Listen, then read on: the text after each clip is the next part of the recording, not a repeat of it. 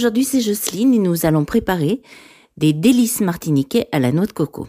Pour 4 personnes, il vous faut 2 bananes, un petit ananas frais, le jus d'un demi-citron, 2 œufs, 25 centilitres de lait, 2 cuillères à soupe de sucre en poudre, un sachet de sucre vanillé, une grosse cuillère à soupe de farine, 50 g de coco râpé.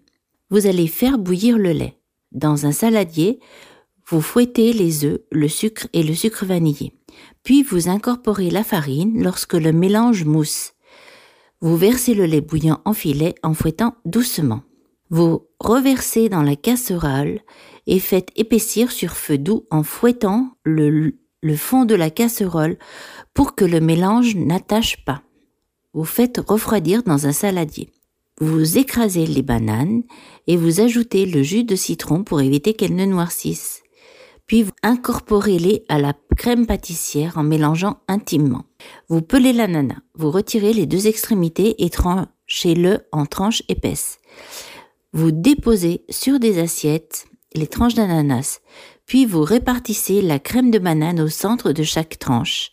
Vous placez au réfrigérateur avant de servir et au dernier moment, vous les parsemez de noix de coco. Et bon appétit